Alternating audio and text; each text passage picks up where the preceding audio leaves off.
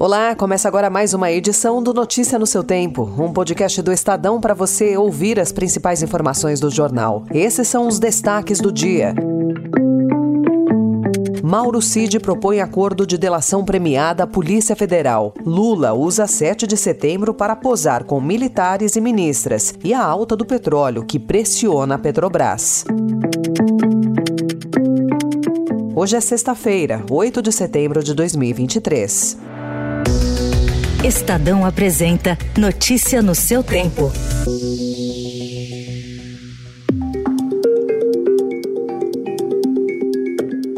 O tenente-coronel Mauro Cid, ex-ajudante de ordens de Jair Bolsonaro, confirmou ao STF que fechou acordo de delação premiada com a Polícia Federal. Preso desde maio, ele é citado no inquérito das milícias digitais, na investigação sobre fraudes na carteira de vacinação do ex-presidente e no suposto esquema de venda de presentes recebidos por Bolsonaro. Agora caberá ao ministro Alexandre de Moraes, que conduz as investigações, decidir se dá andamento ao procedimento. O movimento de Cid era esperado pelo exército.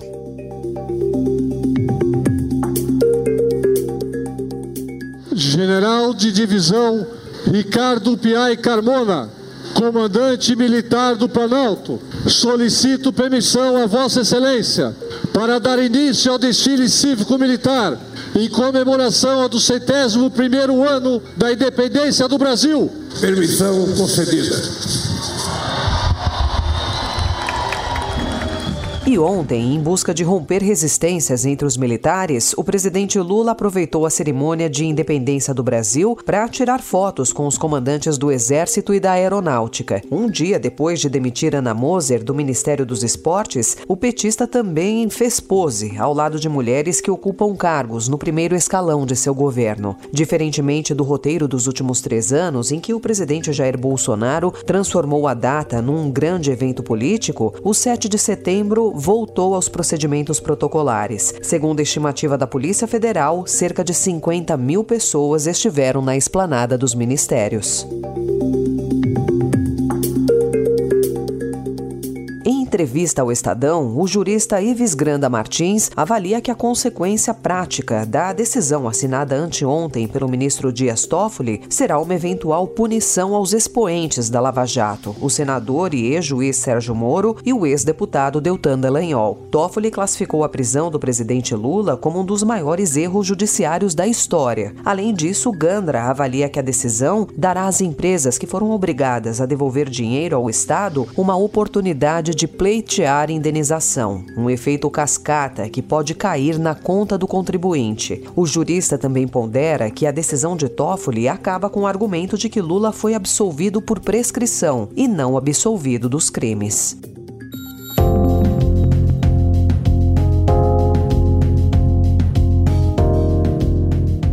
Economia, destaque para o novo avanço das cotações do petróleo, que deve colocar mais pressão sobre os preços dos combustíveis no Brasil, uma vez que a Petrobras não segue mais o antigo modelo de paridade de preços de importação. Depois de bater na quarta-feira em 90 dólares e 60 centavos, o maior patamar desde novembro do ano passado, o preço do barril de petróleo tipo Brent recuou ligeiramente ontem para 89 dólares e 92 centavos. Os analistas já projetavam que o barril poderia voltar a ficar na casa dos 90 dólares ainda neste ano, mas não nesse momento. A Petrobras reajustou os preços dos combustíveis pela última vez em 15 de agosto, mas o reajuste não foi suficiente para zerar toda a defasagem acumulada até então em relação aos preços internacionais.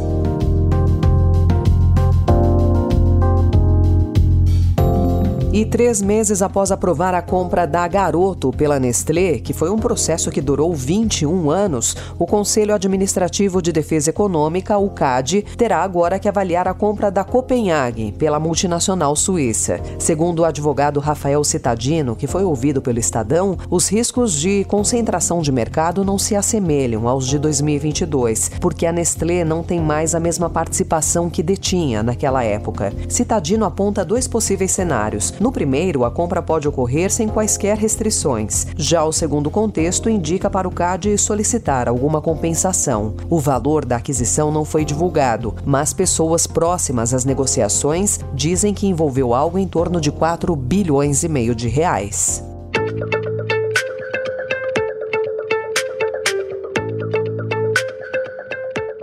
Às vésperas do início da cúpula do G20, o primeiro-ministro indiano Narendra Modi domina ruas e avenidas de Nova Delhi com o seu rosto em cartazes, placas e outdoors com mensagens sobre a reunião dos líderes das principais economias do mundo. As propagandas de promoção do G20 carregam uma dimensão pessoal de Modi e não só do país como ator global e potência econômica e geopolítica. Esse tipo de publicidade é incomum em democracias ocidentais e até até proibida, no Brasil, por exemplo. No ano que vem haverá eleições gerais na Índia. Pesquisas mostram insatisfação dos indianos com inflação e desemprego, mas revelam ao mesmo tempo que Modi preserva uma alta popularidade. E no interior do Rio Grande do Sul, as cidades afetadas pela passagem do ciclone extratropical se dividem agora entre as tentativas de ajudar as vítimas e o medo da chegada de novos temporais durante todo o feriado prolongado. O fenômeno climático deixou 41 mortos e 9 desaparecidos no estado. Até ontem, mais de 6 mil pessoas tiveram de sair de casa. Para especialistas, o governo falha na prevenção de desastres naturais. Anteontem, o governador Eduardo Leite disse que os institutos institutos não previram um volume de chuva tão atípico, mas em nota oficial, a Metsul Meteorologia rebateu o leite. Procurado pela reportagem, o governo do Rio Grande do Sul não falou sobre as ações específicas na prevenção de desastres. Disse que desde 31 de agosto foram emitidos 48 alertas pelo Centro Nacional de Monitoramento e alertas de desastres naturais, 19 para as comissões da Defesa Civil e 21 mensagens SMS para avisar a população sobre as chuvas. Notícia no seu tempo.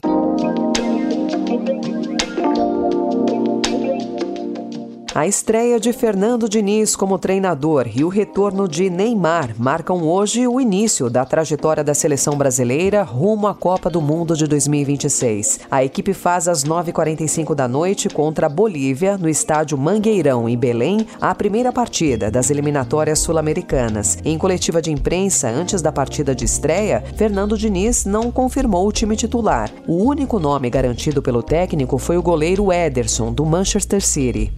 Então é, é questão de feeling do momento para você decidir. Nesse momento a gente vai começar com o Ederson, mas é uma disputa que vai estar sempre aberta. Depois de mais de 270 dias, Neymar foi convocado e garantiu estar bem fisicamente para o jogo. E eu me sinto bem, é, me sinto feliz, que é o mais importante. É, obviamente que não estou 100% totalmente né, fisicamente, mas a cabeça tá boa, o corpo tá bom. Essa foi mais uma edição do Notícia no seu tempo, com a apresentação e roteiro de Alessandra Romano, produção e finalização de Felipe Caldo. O editor de núcleo de áudio é Manuel Bonfim. Obrigada pela sua escuta até aqui e um excelente fim de semana. Você ouviu Notícia no seu tempo.